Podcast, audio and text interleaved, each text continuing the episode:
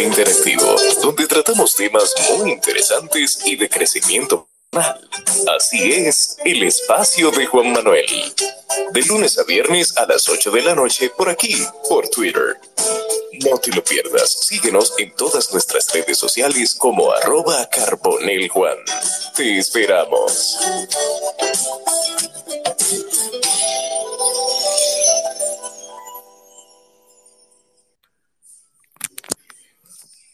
Buenas noches para todos. Bienvenidos a un capítulo más del espacio de Juan Manuel en Twitter Spaces y también en diferido en Spotify, como el espacio de Juan Manuel Podcast. Que dicho sea de paso, tengo que hacer la mención que ya tenemos el capítulo número 91 que se subió justamente hoy. Capítulo 91 del espacio de Juan Manuel está ya en la plataforma de Spotify. Hoy con un tema muy interesante, con mi amigo y una persona con mucho conocimiento tanto de la música general como de también del rock dominicano, el señor Alexei Tellerías. Hablaremos sobre rock en RD, el hijo bastardo de la música dominicana. Antes de iniciar con mi amigo Alexei, debo de hacer mención de los que hacen posible este espacio, los patrocinadores. Y este espacio llega gracias a Express Wash, 100% ecológico. Express Wash aquí en Punta Cana, justamente al lado del Autorepuesto Montilla, en la avenida Barceló, lavado ecológico 100% para protección del medio ambiente. Express Wash, también estamos inaugurando Express Food Truck, Express Food Truck en Express Wash 100% ecológico y detailing. También este espacio llega gracias a FMF Designs Advance. Todo lo que tiene que ver con construcción, diseño, evaluación, sismo resistente en FMF Designs Advance a cargo de la ingeniera Frinet Muñoz Espinal. Si usted necesita que su proyecto, su construcción esté 100% sismo resistente, dormir seguro y que usted salga de su casa seguro, tiene que llamar a FMF Designs. Alexei, rock en RD. Ay, es un tema, es un tema complejo, es un tema complejo, pero a la vez creo que lo, va a eh, ser muy fácil para ti. Eh, es complejo. Primero, buenas noches, gracias. Eh, hoy, casualmente, 28 de febrero, terminamos en, la cuenta de Instagram de Vaina Culturales, sin S, porque comernos las letras S es una vaina cultural dominicana. Exacto. Eh, hoy terminamos con un playlist especial que hicimos para el mes de febrero que se llama Rock es Patria. Rock es Patria. La patria, la patria es rock. La, patria, es rock. Sí, correcto. Y era precisamente eh, como parte de un trabajo que de manera individual, en algunos momentos, y con otras personas en otros, eh, yo he estado empujando respecto a resaltar que el rock también es música dominicana. Eh, y tal vez es, y por eso el, nombre del evento, porque es una, es una línea de pensamiento que yo he empezado a desarrollar desde el año 2017, el tema de que el rock es el hijo bastardo de la música dominicana. Eh, entendiendo que los hijos bastardos son los hijos fuera del matrimonio, ¿no?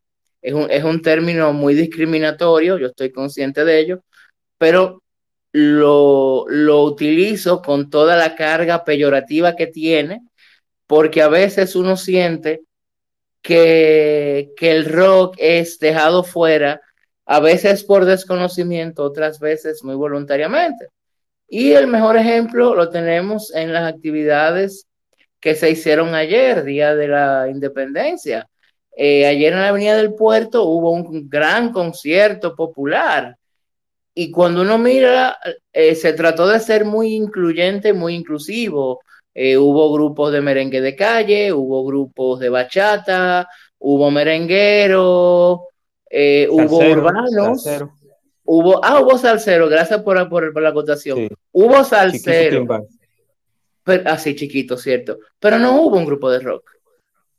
Y nadie piensa en que, por ejemplo, tú dices, ¿y cuál? Bueno, es que hemos tenido modelos, ejemplos de grupos de rock que, como dice King Sánchez, eh, cruzaron la máxima goma y se volvieron populares. Yo hablé de eso casualmente cuando hablé, bueno, el caso tal vez más clásico, es el de Al Hadaki, que, que de verdad logró una popularidad a nivel de sonar en estaciones que no eran de las llamadas especializadas, entendiendo que en ese momento solamente existían tres eh, aquí en el Distrito Nacional. Eh, a veces aparecía una cuarta y a veces aparecía alguna fuera de la ciudad, pero en ese momento eh, Al-Hadaki logra sonar en estaciones y, y, sobre todo logra algo que para mí es importante en toda agrupación musical, generar el nivel de fama de que, que haga que alguien le haga una parodia. Y, y, yo nunca se me olvida que Kenny Grullón cogió mentirosa y, la, la, convirtió en la lechosa. Eh, para mí, cuando una banda es parodiada, ya llegó al nivel, a, a un nivel de, de fama eh, que sí, sí, ya se consagraron. Entonces, ayer no hubo bandas de rock existiendo proyectos que tienen un trabajo que perfectamente podía estar al nivel de todas las otras. Y la pregunta es, ¿es que quienes es, de alguna forma están empujando la agenda artística, no cultural, artística en este caso, de la presidencia, no se le ocurrió pensar que tal vez ese era un buen momento para celebrar toda la música dominicana? Y eso entonces encaja con la hipótesis de el rock como hijo bastardo en 2017, Rosy Díaz y yo estuvimos en una conferencia sobre eh, en un, un, seminario internacional que se hacía en el Centro León de Santiago. El nombre del congreso era Música, Identidad y Cultura en el Caribe. Y ese año el, el género musical al que estaba dedicado era la trova y la canción de autor.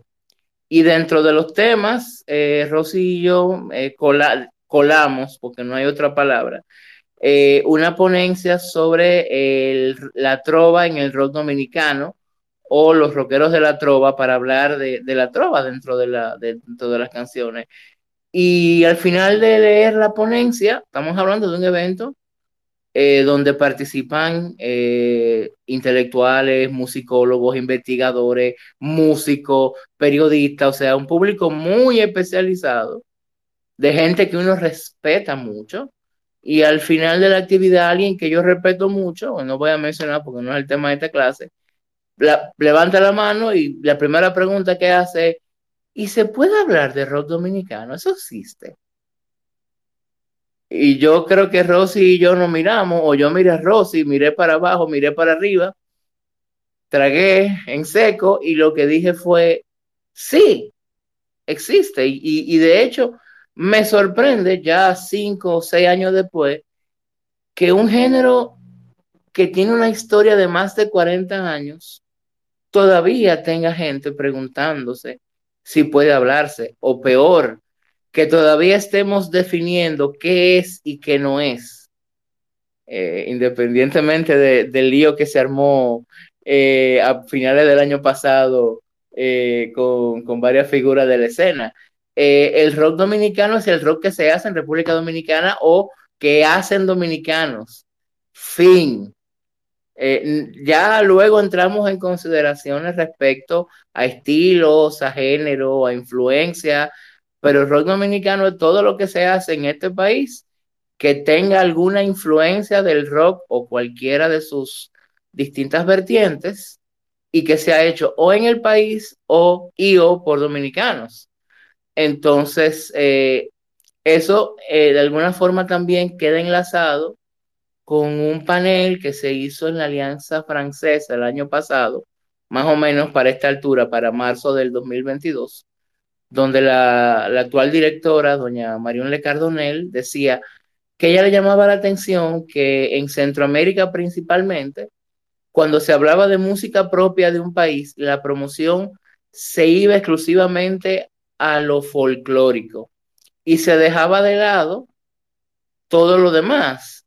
Dice que las excepciones eran tal vez México, tal vez eh, Colombia y Argentina, donde se asume que toda la música hecha en el país es música nacional.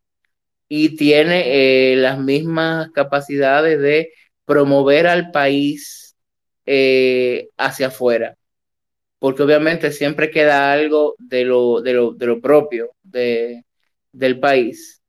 Y, me podría ir por ahí, pero, de, pero es básicamente de ahí donde viene toda la hipótesis de, de hijo bastardo de la música dominicana.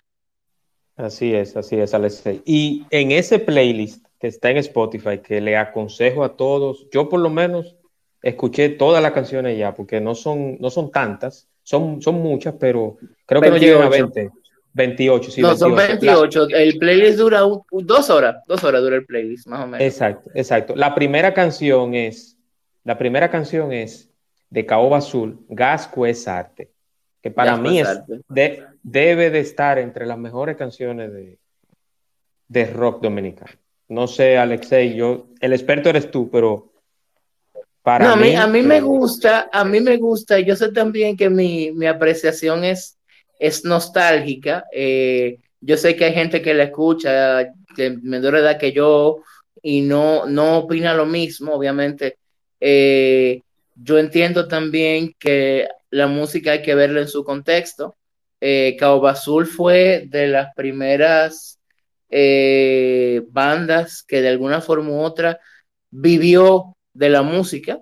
Eh, en algunas conversaciones previas con Lilo Ritzel hablábamos de cómo ellos eh, llegó un momento que se dedicaron a simplemente a tocar y a, conciertos y actividades. Claro, también había una, una escena ansiosa de actividades, había todos los colegios solían tener su field day o su kermés, y ahí obviamente los colegios, las, bandas de rock picaban muchísimo, eh, pero también eh, con, con Gasco es arte hay un, hay un reclamo social que se convierte en un elemento fundamental y que está casi siempre en las diferentes bandas del rock dominicano. Por ejemplo, con Cabo Azul, yo escribí que se puede hacer un mapa musical de cómo era el Santo Domingo de los noventas en cuatro canciones de Caoba Azul.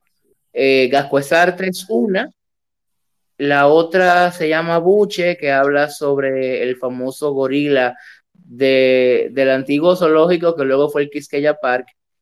Eh, hay una tercera que se llama Líquido, que se desarrolla en Ciudad Nueva, y una cuarta que se llama Vamos para el Reina, que es en referencia a aquel famoso motel llamado Reina Dominicana. Si uno toma los lugares que menciona cada canción, uno puede hacer un mapa de la ciudad de Santo Domingo, eh, pero también de los lugares. Por ejemplo, ya el Reina Dominicana no existe como tal, pero ahí tiene otro nombre. Eh, la misma canción de Buche hace referencia a que el Quisqueya Park era el zoológico viejo. Eh, Gasco es arte, hace referencia a, lugares emblemáticos y, la famosa historia de, del antiguo Hotel Jaragua, ¿no? Eh, pero, pero con el resto de, bueno, casi con todas las demás, eh, uno también puede percibir ese otro elemento que yo me refiero mucho, que es de ese amor-odio que el rock dominicano tiene con su entorno.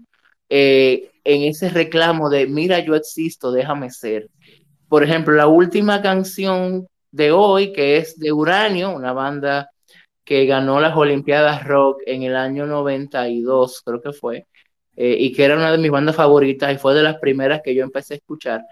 Eh, Uranio graba este tema llamado 100% Rock y uno le escucha y se da cuenta que es como, mira, o sea, aquí donde lo que se escucha es merengue o bachata o qué sé yo, yo quiero escuchar rock, déjenme.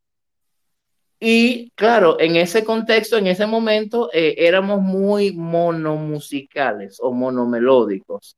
Era de que yo solo oigo tal género y, y ya, y lo demás no sirve o no existe. Entonces, eso se empalma con la, la, famosa tetralogía de toque profundo, que también son cuatro canciones de tipo social.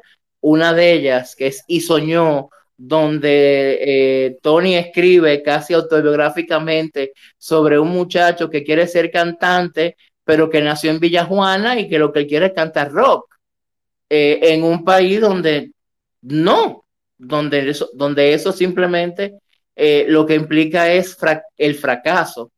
Entonces, eh, tanto, em, empezamos con esa de Coba Azul, tratando también de que el segundo hilo conductor de muchas de las canciones sea lo social. no todas las canciones entran en ese aspecto, pero trabajando, eh, curando la lista, me di cuenta de que eso estaba muy presente. Eh, y en diferentes momentos, porque también dentro de la posibilidad que me brindaba Spotify, porque eh, dijera, no todas las bandas activas o desaparecidas están en Spotify, lo cual implicó que se quedaran fuera muchas y otras entraran también. Eh, dentro de lo que pude trabajar, lo social estaba muy presente. O sea, grupos como Desorden, grupos como Santuario, eh, grupos como eh. Eh, Cadillo, Cadillo. Pero Cadillo, por ejemplo, no está en Spotify. no, yo, lo, yo, yo creo que hay una o dos canciones porque no, no recuerdo Inclusive lo he visto en, en, playlist, en, en, remix, o sea, en, canciones dominicanas de rock, de playlist que personas que han hecho. No, eso, está, bueno de ir a averiguar, pero te seguimos hablando. Eh, aunque, por ejemplo, Cadillo, la canción que la gente más recuerda es Océano. Exacto. Que, que es un poquito más, digamos, unas letras un poquito medio existenciales, pero, pero que también, mira, no me sale Cadillo. Por eso te digo, eh, Alexei, yo lo he buscado. Inclusive, mira, Alexei, eh, un paréntesis ahí para comentarte algo. A mí, aunque se me caiga la cédula, pero yo la primera vez que vi y escuché a, al Hadaki fue en Osama Palusa. Ay, Dios mío. Osama Palusa fue un concierto que se emuló en Lollapalooza de Estados Unidos. Exacto, exacto. Pero, pero, se hizo en la zona oriental. Entonces ahí yo vi ahí estaba la empresa Taino, que hacía t-shirts con impresiones de Jim Morrison.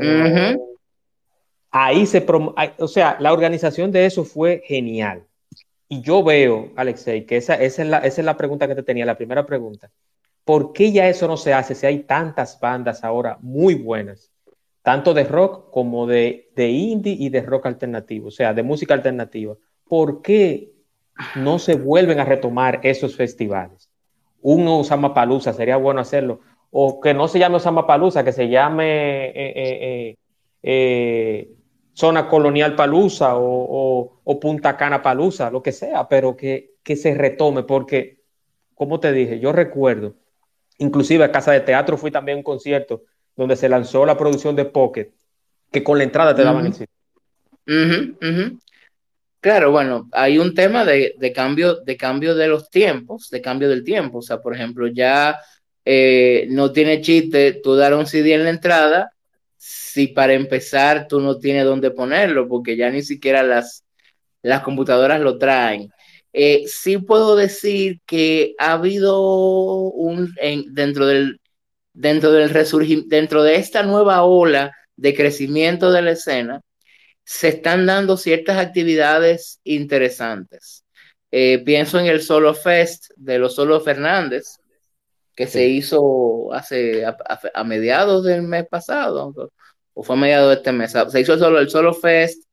Pienso en cómo el Isle of Light de alguna forma u otra está dándole cabida a bandas de rock como, como bueno, eh, Los Pulpos, Le Montro, que estuvo hoy en Reset, por cierto. Eh, pienso que ya se anunció eh, un Colonial Indie Fest que va a ser en la zona y del cual no hay mucha más información excepto de que será en mayo. Destrucción masiva que ya tiene destrucción masiva que ya tiene cuerpo, forma y pensamiento. y tiene fecha para diciembre. Pero eventos, por ejemplo, como Palusa, pienso que eran, eran algo, eran eventos más artesanales que se hacían más por, por, por hacerlo, por poderlo hacer y por poder tocar. Ahí se suma también el gran dilema de la falta de espacios. En día pasado creo que era Tomás Álvarez o, o, Mariela Viñas, que hablaba de que, por ejemplo, ellos lanzaron un sencillo el año pasado que fue Eco y que ya el sencillo cumplió un año de haberse lanzado y ellos no lo han estrenado en un concierto porque, bueno, claro, Mariela eh, tuvo un, break por su, por su eh, maternidad, pero también está el tema de que hay pocos espacios. Eh, ahora como que hemos vuelto a ver una cierta apertura, pero la ciudad, y no solo la ciudad, el país necesita de más venues. Y eso teníamos antes, o sea, antes era un poquito más sencillo, uno cerraba una calle o buscaba un solar o qué sé yo. Ahora hay una serie de requerimientos que eh, encarecen ese tipo de, actividades y obviamente primero está la falta de sitio y segundo está el tema de que eso cuesta. Y, y, eso de suma ese círculo vicioso del cual a mí no me gusta hablar mucho, que es de que la gente no paga porque no conoce, eh, pero no lo conoce porque no tienen chance de que los conozcan.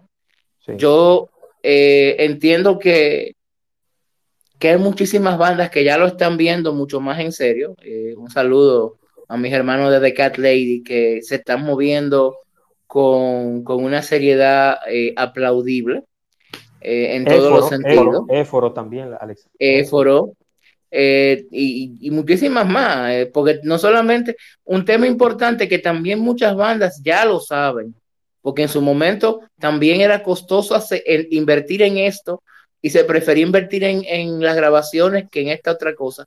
Un elemento muy importante de, la industria de la música, sobre todo para bandas independientes, independientes somos toda la, lo que estamos en el ecosistema porque ninguna tienen un sello detrás es la mercancía.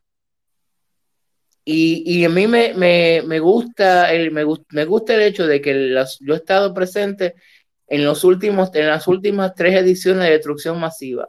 Y en las últimas, en todas las que he estado, hay una mesa de mercancía, de, de, de, CD, de calcomanía, de botones, de camiseta, de accesorio de la banda porque eso también mueve la agrupación, le, genera unos fondos y además es, una promoción andante, o sea, y, usualmente yo, yo era de esa gente que vivía con camisetas de agrupaciones locales eh, y me sentía muy feliz de que, ah, hoy tengo la de Nux, mañana la JLS, porque es una forma también de generar identificación.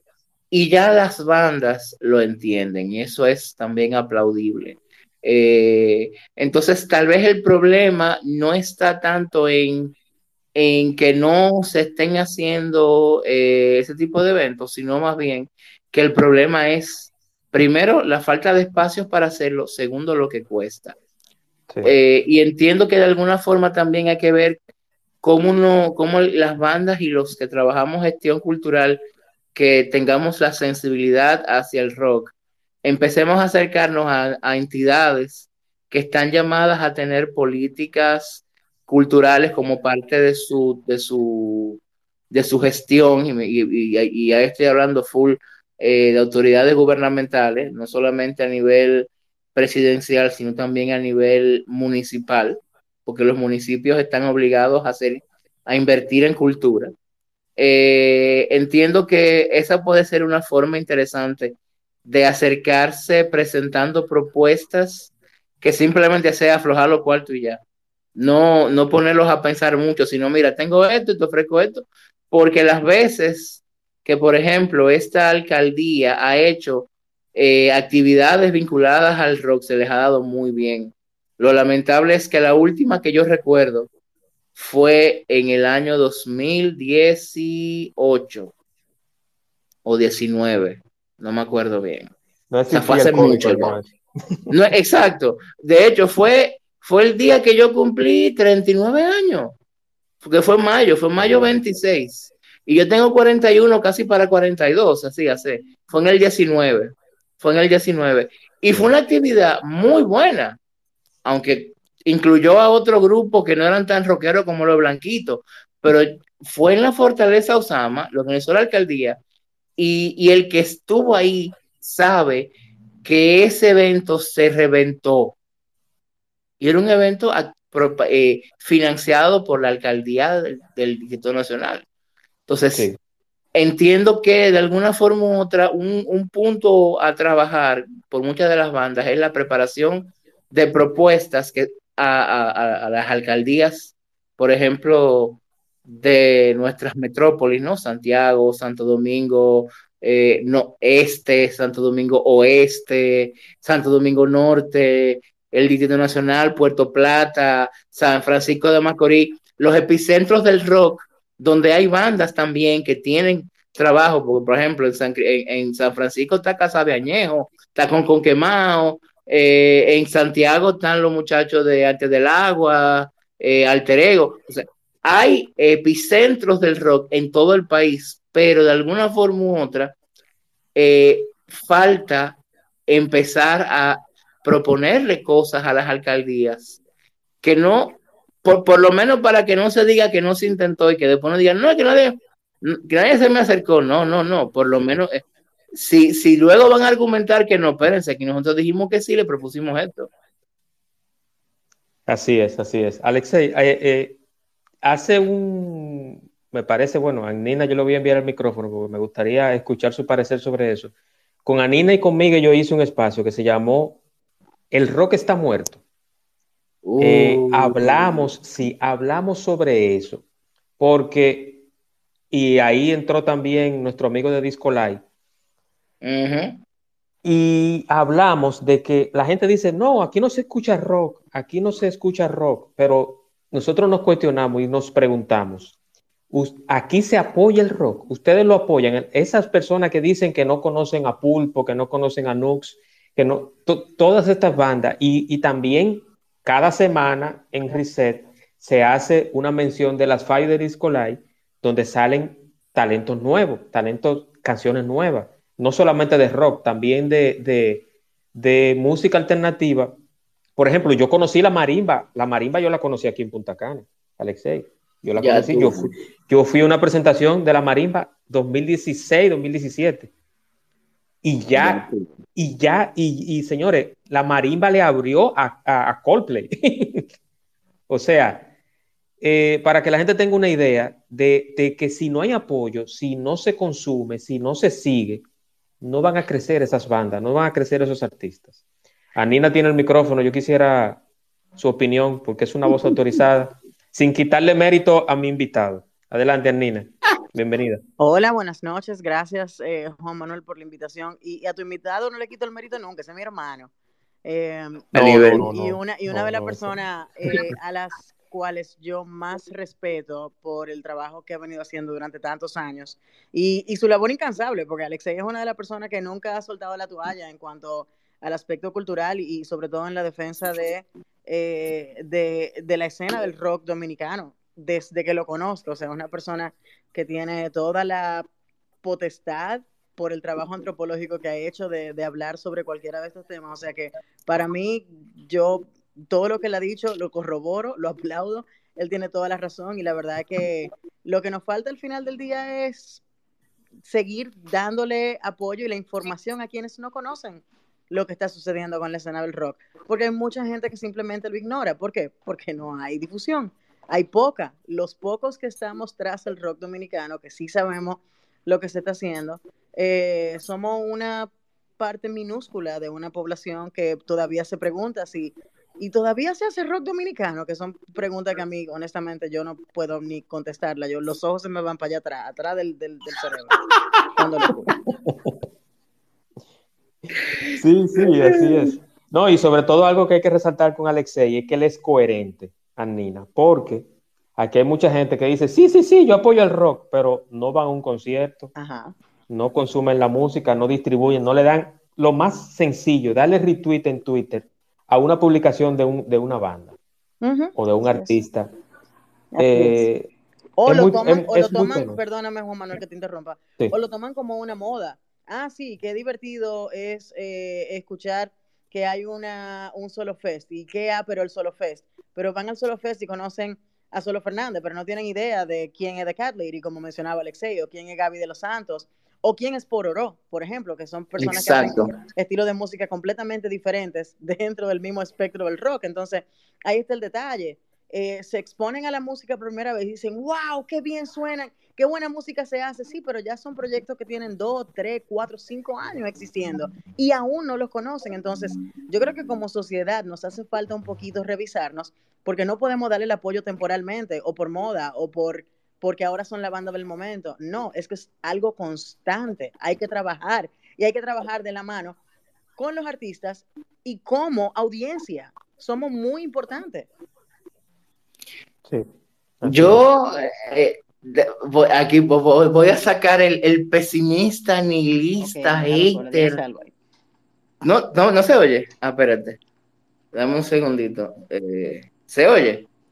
Sí, sí, sí, sí. Te escucho. Yo voy a sacar el hater nihilista en que, que tengo dentro de mí. Yo creo que es el, el, problema social va más allá todavía. Yo lo que creo es que hay una, hay una especie de, de, mood común de odiar y de cuestionar y de decir que estamos mal. Sacando, resaltando solamente, eh, resaltando solamente lo negativo. ¿Por dónde seguimos la Yo decía, ¿eh? Creo que Andina, no, no escuchas, no, no escuchas nada. ¿Me eh, escuchas? te escucho a ti solamente, pero no estoy escuchando más nada. Eh, me han reportado esa falla. Parece que es un tema de la plataforma, aparentemente, aparentemente, porque yo les recomiendo que salgan y entren nuevamente. Okay. Porque puede ser, puede ser un fallo de la plataforma. Me lo han comunicado varias personas. Adelante, Alice, continúa. Pues decía que, que hay como que una onda de de decir que estamos muy mal, que ya nada sirve, que esto. Hay una frase que yo tengo años buscando que es en latín, que la traducción es como que el ser humano va detrás, eh, eh, valora las cosas buenas, pero va tras las peores. Si bien la consideración de peor es muy subjetiva, porque por ejemplo yo eh, que, que, consumo rock dominicano desde los 18 años y, y trato siempre de estar muy atento de las cosas. También tengo mis momentos para otros géneros y he, aprendido a encontrar belleza en todo. Eh, sí siento que hay gente que va detrás de las cosas que estéticamente o moralmente no está de acuerdo, para, porque eso es lo que le ayuda en su hipótesis de que todo está mal. Entonces, de repente, si tú le agregas a eso que hay poca difusión, porque de nuevo, como me decía esta mañana José Bordas en un grupo de WhatsApp, eh, todo el consumo o toda la formación en arte y cultura está a expensas del mercado y no de una política estatal que abra el campo, porque también estamos en un momento muy peligroso, como decía una eh, eh, escritora nigeriana que se llama Chimamanda Ngozi Adichie, respecto a la narrativa única, que de repente la generación que vino después de mí, nosotros, los que nacimos en los ochentas y, y finales de los ochentas, eh, tuvimos expuestos a varios géneros musicales, los que nacieron después han ido reduciendo ese campo y de repente entienden que el universo es solamente las pocas cosas que conocen,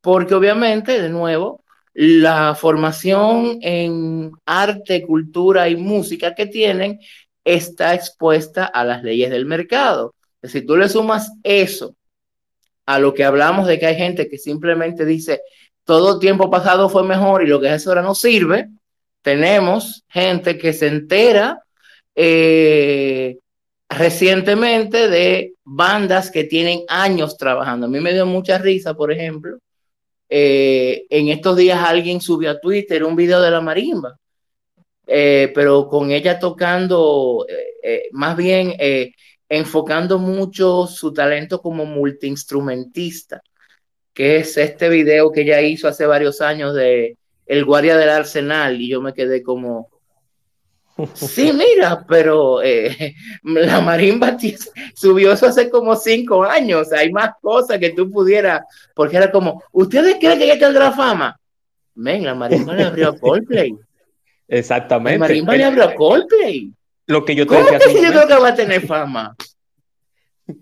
Y, mira, mira, por ejemplo, yo ahora eh, comentaba, eh, y esto lo, puedo decir, yo estoy eh, trabajando en varios proyectos con la Academia Dominicana de Periodistas de Arte y Espectáculos, ADOPAE, y, en varios de esos, de esos proyectos que estamos hablando, entre las conversaciones, yo me doy cuenta de que muchos de ellos están mirando todo mi, todos mis comentarios sobre las escenas alternativas de rock.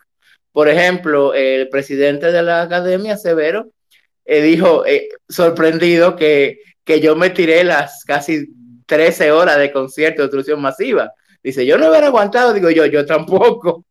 Pero por otro lado, eh, adentro de la asociación de la academia, hay, y lo puedo hablar, hay una, hay una voluntad de empezar a darle mayor difusión a, la escena alternativa en el entendido de que se están haciendo cosas interesantes, cosas de buena calidad eh, y que están de alguna forma representándonos fuera. Y, por ejemplo, eh, ahora mismo en estos próximos días va a ser el festival South by Southwest en Texas y por primera vez van a estar tres bandas dominicanas.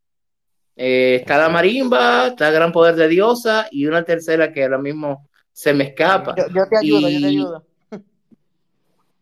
¿Cuál es la que, cuál es la que me falta? Realmente son, son, eh, son la marimba, son el Gran Poder de Diosa, está Letompe y está también Tango Whiskey Man. Están los cuatro haciendo un showcase de, de rock alternativo dominicano, eh, invitados en, en South by Southwest.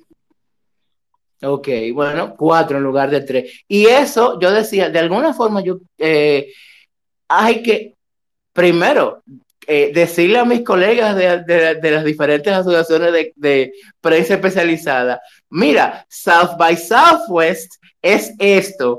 Y luego, lo importante que significa que cuatro proyectos de música alternativa dominicana estén ahí. Sí, mira, yo quería agregar algo, Alexei, perdóname que te interrumpa, eh, sobre lo que tú comentabas ahorita de esa generación que nació en los 80, yo que soy eh, matrícula 79, em, y, esa exposición que tuvimos a, tantos diferentes géneros musicales. Nosotros somos la generación que vivió ese momento dorado del merengue, eh, esos momentos eh, de la salsa y su internacionalización. Vivimos también la etapa fuerte de los boleristas y, y las baladistas latinoamericanas con mucha presencia aquí en República Dominicana, pero también fuimos la primera generación dominicana que se expuso a la plataforma de MTV. Eran tiempos diferentes, estábamos rodeados de mucha música y había una aspiración a querer tener los mismos espacios y tener una escena efervesciente, que fue prácticamente lo que sucedió en los 90. Luego las cosas van cambiando, las cosas van permeando, hay una generación que crece prácticamente en el ocaso de lo que fue esa primera oleada de rock dominicano. Y entonces cuando vienen creciendo, vuelven a conectar con la escena alternativa prácticamente a finales de los 2000. Entonces es cuando estamos en un momento como de tú y yo que tenemos tanto tiempo viendo esta escena y cómo funciona.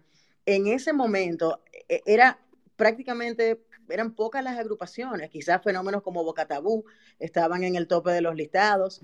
Eh, sin embargo, hoy en día hay un resurgir y entonces comienza a conectar una nueva generación de adolescentes y jóvenes adultos con una escena que verdaderamente está en ebullición. Entonces también hay como un gap donde la comunicación estaba como en un limbo, no sabía, no estábamos completamente en digital, pero tampoco estábamos en análogo y había cambiado la forma de presentar la música y era fue un momento tan turbio y tan extraño que eso también de alguna manera impacta cómo esta generación tuvo que absorber ciertas cosas. Nosotros fuimos privilegiados hasta cierto punto. Quería solo aportar eso. Sí, así es. Así es. Yo, yo eh, en, enlazando eso, perdona que te interrumpa, Alexei, quiero hacer un comentario un poquito de historia.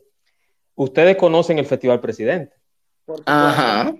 El, en el Festival Presidente, en un año, donde la figura principal fue Ricky Martin, se puso en un DJ la canción Mentirosa de Al Y la gente estaba eufórica. ¿Qué pasó al año siguiente? A la siguiente edición, ¿qué pasó? Llevaron al Hadaki al Festival Presidente. Claro. Sí, lo recuerdo. No sé si ustedes recuerdan. Lo recuerdo, sí, Yo creo que eso fue en el 98. Exacto. Me parece que Ricky Martin era la figura principal que venía con su canción La Copa de la Vida, que en ese momento era la canción oficial de fútbol. y, o sea, el impacto, no sé si Alexei como experto y, como conocedor bien del rock, entenderá que esa, que esa fue una señal que se dijo, concho, espérate, al Hadaki, en el Festival Presidente, la gente no consume rock, no, no está en rock, pero esta canción eh, eh, caló, esta canción, esta canción está, es un éxito. Juan Manuel, espérate, porque no es que la gente no consume rock, es que la gente no consume rock dominicano, porque en todas las ediciones del Festival Presidente siempre había de alguna manera una representación de pop rock internacional. Estaba Shakira en un momento, estuvo Maná, estuvo, estuvo Julieta Venegas, por favor, estuvo Juanes, ¿tú entiendes? O sea, no, es, no es que no existían, es que eh, para el público más amplio de la República Dominicana, el rock local no se consumía, éramos, éramos unos cuantos con pocas emisoras, con poca difusión, y todavía estamos en ese punto y ahora estamos peor. Sin embargo, aquí estamos, ¿tú entiendes? Tratando y echando el pleito. Sí. sí. A nivel. Ahora estamos peor, pero aquí estamos. No, y yo me, me, pongo a pensar, creo que el año anterior o el año siguiente estuvo Tribu del Sol y, aquí me parece que, hubo un cierto error de la producción porque con Tribu y con muchos artistas locales inventaron estas cuestiones de conciertos de calentamiento. Yo, obviamente alguien se dio cuenta de la metida de pata y ya en las siguientes ediciones se dejó de hacer. Porque entiendo que tiene también que haber un misterio en, en las bandas que van a estar eh, como headliners en el festival. ¿Cuál es el chiste de tú ponerme a tocar a Tribu del Sol en Café Atlántico? Si dentro de dos semanas va eh, gratis, perdón, Café Atlántico, si dentro de dos semanas ellos van a estar en el festival, pues si ya lo quería ver a ellos, pues ya lo vi y no voy. Eh, pero de hecho, lo que yo sí he sentido con la escena es que existe lo que yo llamo las diferentes olas, que tienen que ver con muchos factores, incluyendo el acceso a, las bandas, a la música, al contenido, a las plataformas.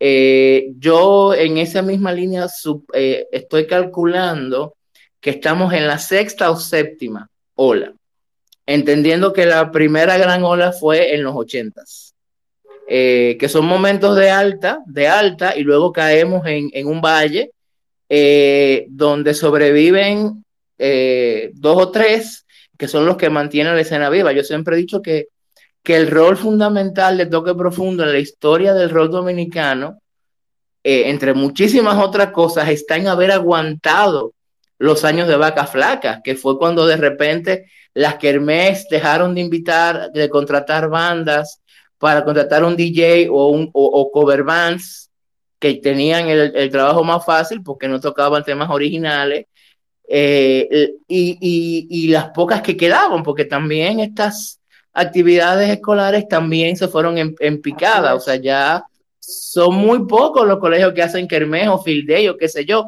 y por lo general cuando los hacen lo que se busca es un DJ que sale más barato que contratar una banda y más costo efectivo.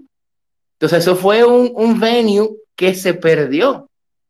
Eh, no, y que antes, y que, no existía esa particularidad de que verdaderamente el rock en República Dominicana era una novedad tal que una agrupación como Toque Profundo, que quizás en los años 93, 94 tenía apenas unos cuantos sencillos, tenían la capacidad de generar esa, ese interés, esa euforia por parte del público joven de querer verlos en un, en un field day, en una kermés de esta famosa de cierto colegio. Me recuerdo, por Dios, las, las kermeses del Loyola eran épicas y siempre tocaba alguna banda de rock.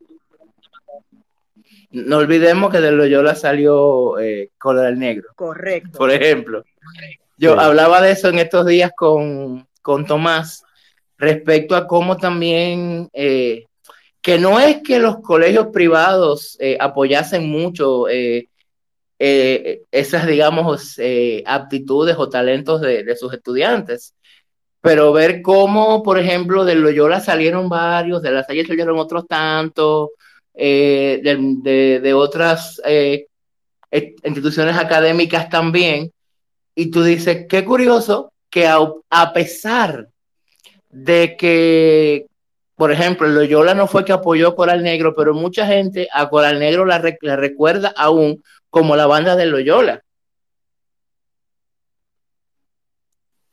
Y, y es ahí como cuando uno siente que de pronto un elemento que también nos está fallando es en ese estímulo a, a nuestros niños y niñas que están en edad escolar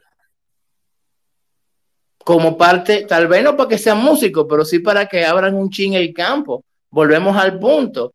Eh, nadie está diciendo, deja de escuchar esto, que es un disparate. No, es simplemente, mira, sigue oyendo eso, pero de paso, ya que estamos en eso, óyete esto. Lo cual es una lucha un poquito titánica, considerando que estamos frente eh, a una situación mucho más difícil cuando de repente eh, de las aquí de las pocas estaciones de radio que tienen alcance solamente metropolitano, apenas queda una. y, y, y es una sola para tanta necesidad que hay. Así es, así es. Por ejemplo, eh, ¿Cuántos años duró haciéndose el, la Olimpiada Rock de Chicles Adams? Eh, wow. Aproximadamente cuatro, o cinco años. No, no, duró más. Estamos hablando de que empezó en el 83, 84 y ya para el 92, 93 fue la última. Pero Uranio la ganó en el Uranio ganó en el 92 y luego creo que T para 3 ganó en el 93. Pero también sucedió un fenómeno interesante y es que fueron cambiando, fueron llegando nuevos festivales porque recordemos los Phoenix y, recordemos otros que fueron tomando como la bandera de, las Las nuevas caras del rock. Y luego festivales como a nivel de y demás. O sea, la verdad que, que se trató de hacer un trabajo por un tiempo, pero después fue insostenible y así mismo fallaron.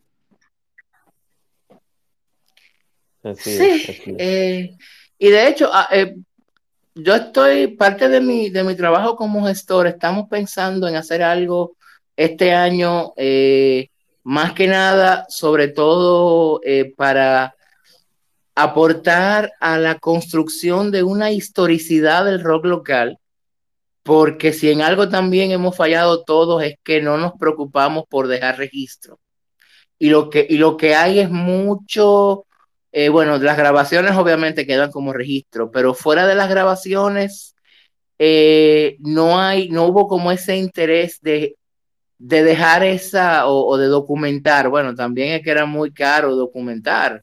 Eh, hablamos de cámara de rollo, hablamos de, cámaras de televisión, hablamos de unos contenidos que eran muy artesanales.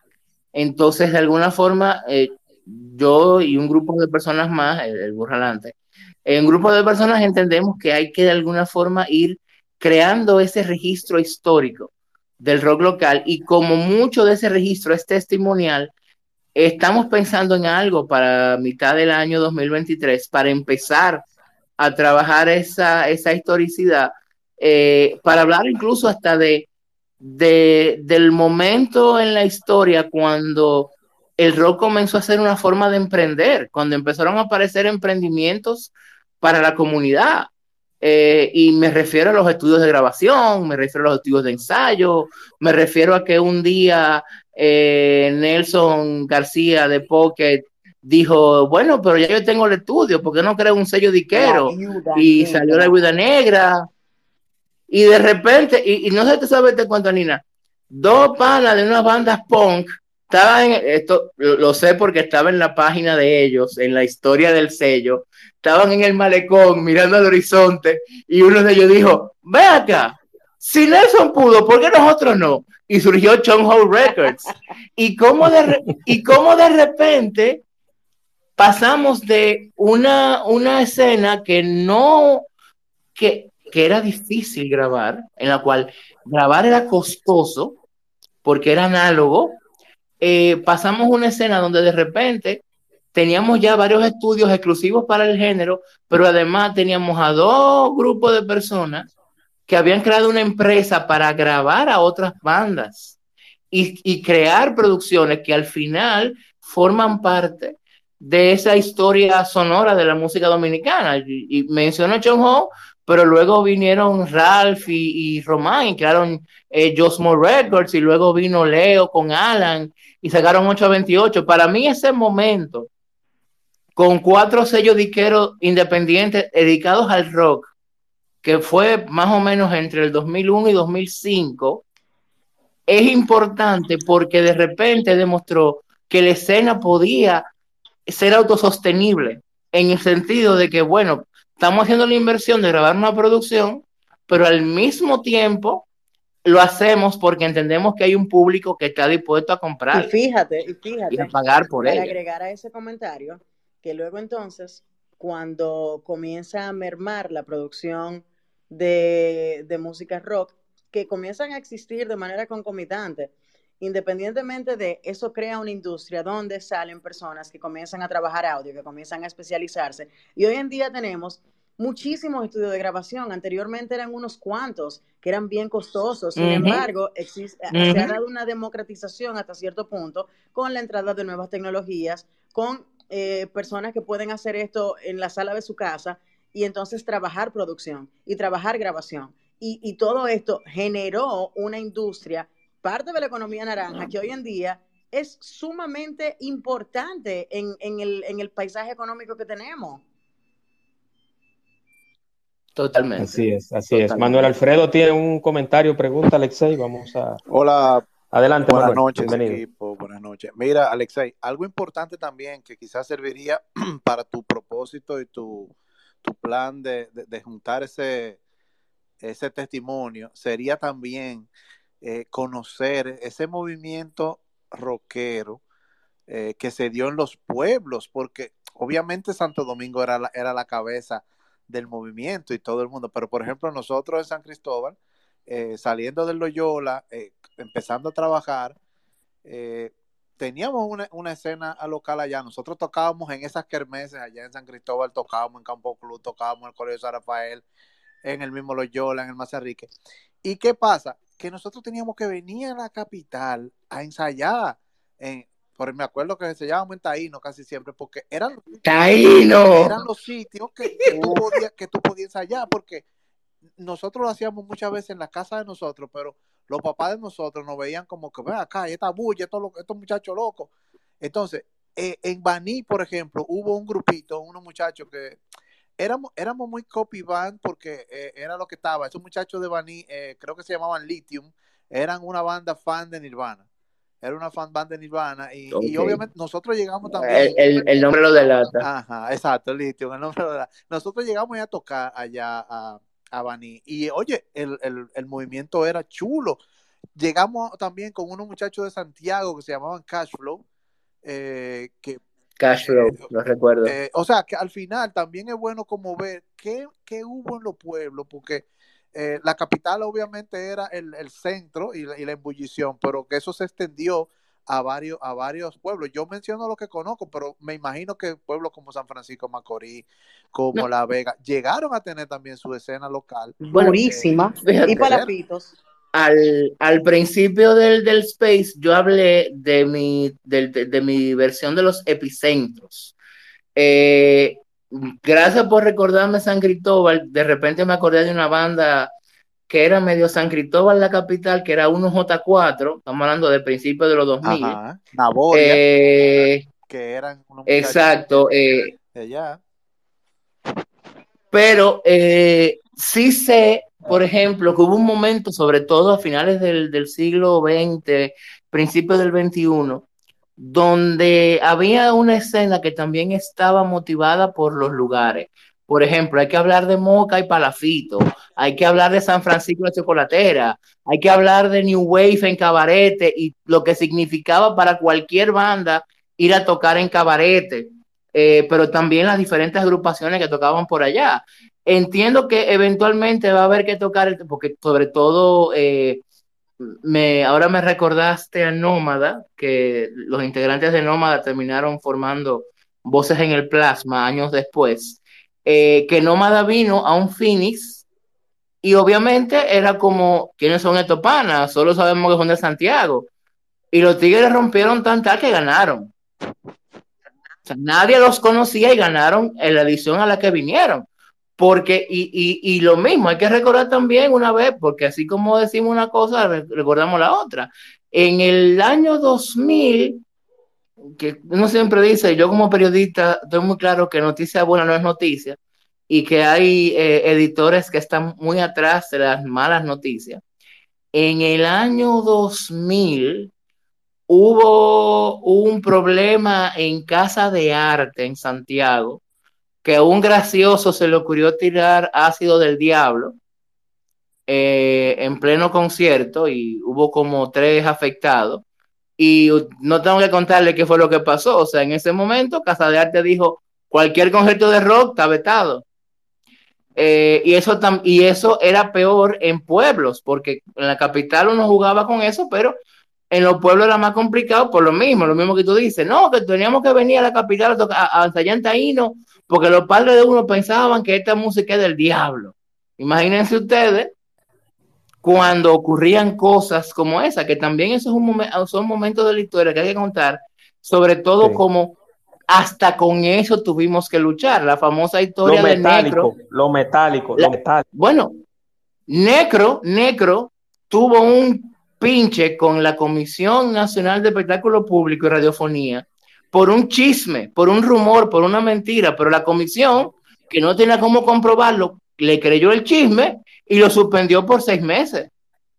Pero Alexei, yo te voy a, yo te voy a contar algo, que eso ya no, nadie me va a juzgar por eso, pero cuando aquí se le suspendió el concierto a Bumburi, que fue 97-98, yo salí, yo, yo salí en, en, Telesistema en la protesta en la Fortaleza Osama.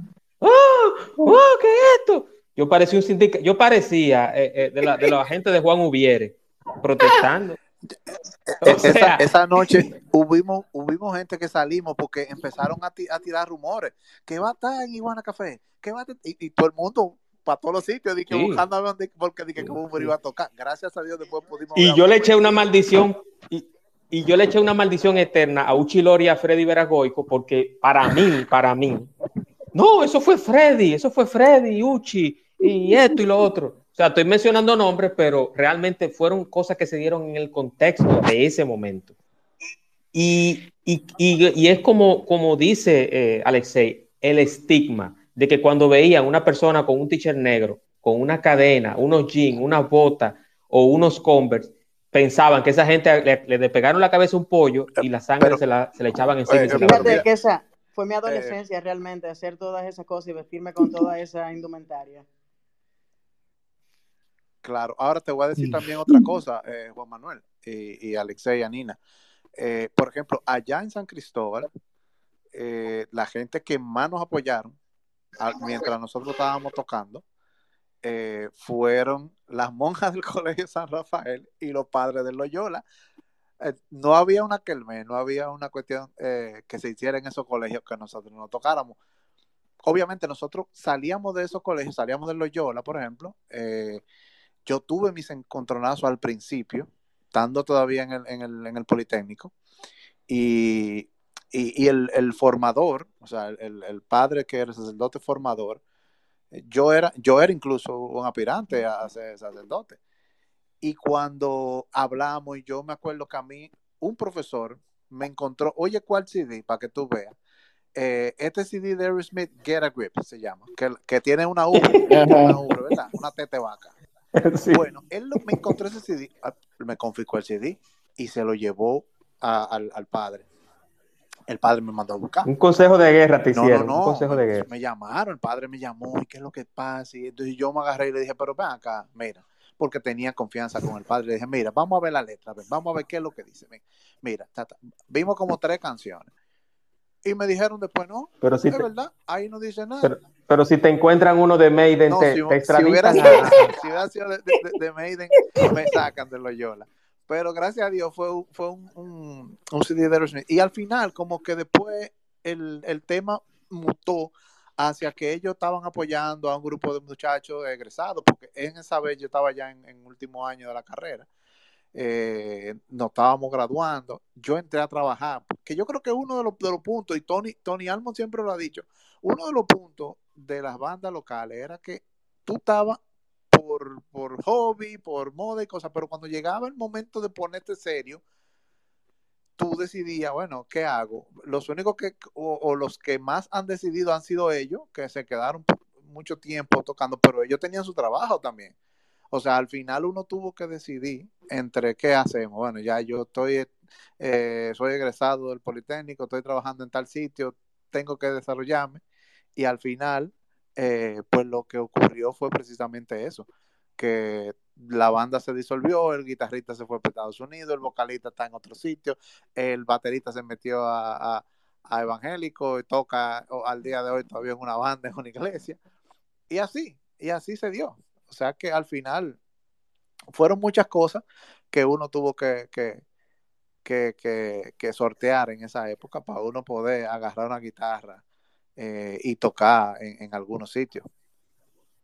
Así es. Anina, adelante. Mira, yo quería rescatar algo que dijo Alexei ahorita y era sobre, sobre esos venues, sobre esos lugares que se volvieron el epicentro de, de esas tribus del rock que existían en los 90. Yo recuerdo que siendo yo adolescente, eh, la zona colonial era un lugar donde mayormente existía la escena del rock y tú tenías bares eh, como Crazy Pop en una esquina, el Mesón Nuevo Mundo por otra y luego una serie de bares cercanos que básicamente eran una escena puramente de rock, donde tú escuchabas toda esa música punk y toda esa música new wave y, bueno, y The Smiths y no sé cuántas bandas. Pero luego entonces se fue tornando, se fue convirtiendo en una zona más comercial, entonces fueron como afuereando a ese crowd que también iba creciendo y luego entonces se movieron a, a escenarios que estaban más en el polígono central, pero luego eran transitorios, eran temporales, duraban muy poco tiempo y así fue como desapareciendo de repente.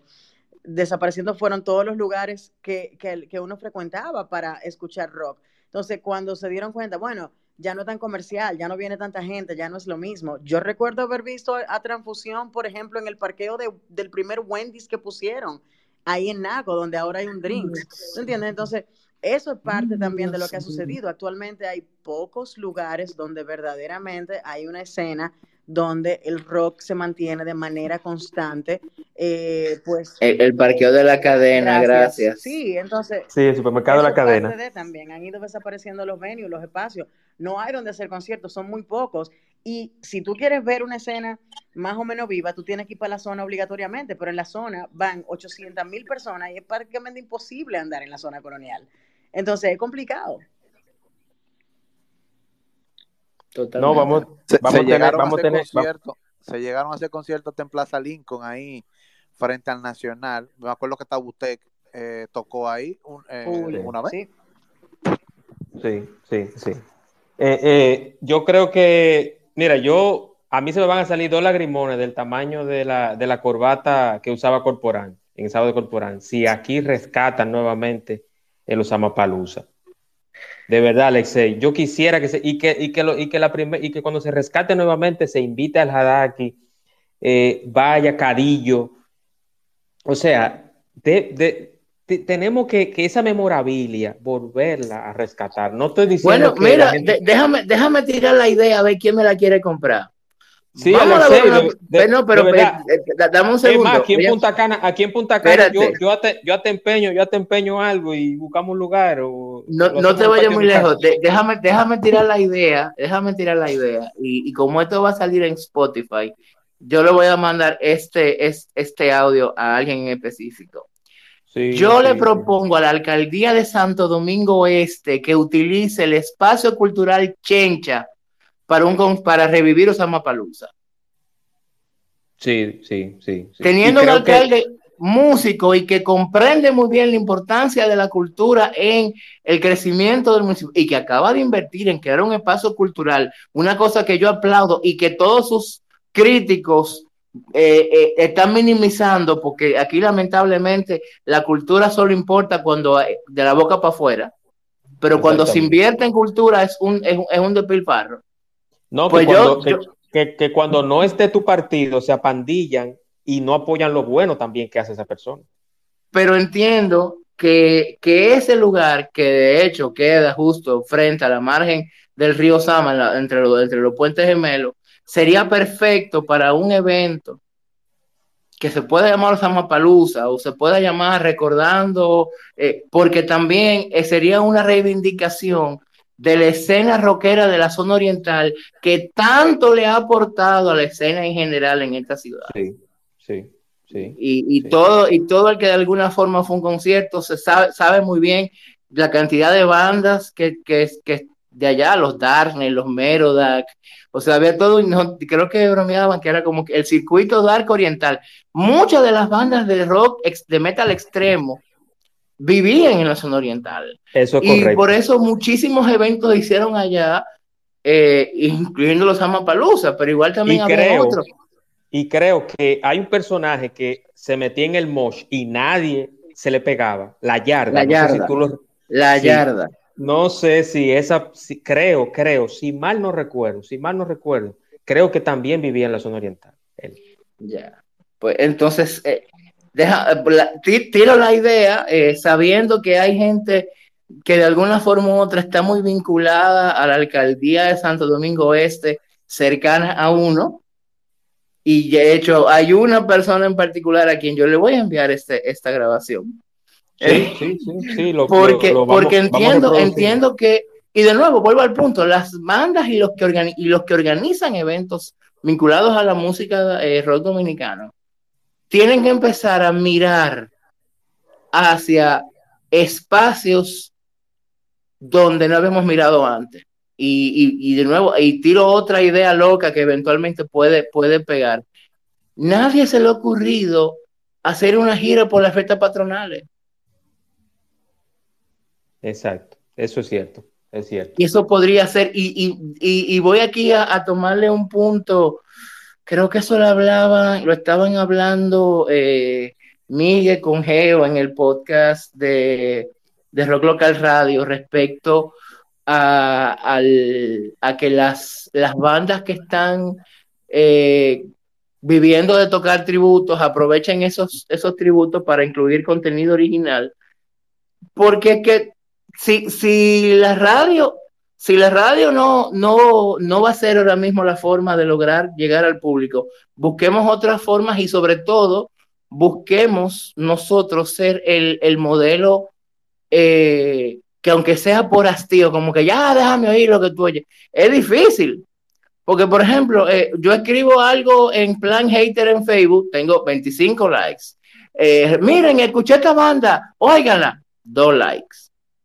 Yo sé que es difícil, pero de alguna forma hay que ver cómo, no, cómo nos volvemos, eh, eh, cómo nos volvemos incómodos en el sentido de que al menos por insistencia, así ya, déjame escuchar para ver qué tal.